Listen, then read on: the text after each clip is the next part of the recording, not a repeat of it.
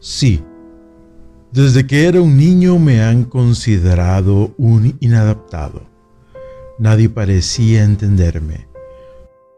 Todavía recuerdo cuando mi propio padre, en un momento de total desengaño, me dijo con la boca llena de frustración, no estás lo suficientemente loco como para encerrarte en un manicomio, ni eres lo bastante introvertido para meterte en un monasterio.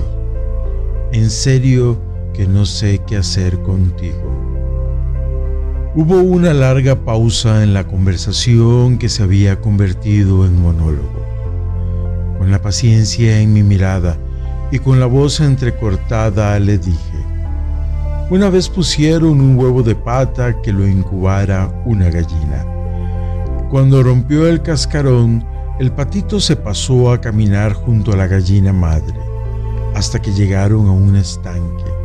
El patito se fue derecho al agua mientras la gallina se quedaba en la orilla cloqueando angustiadamente.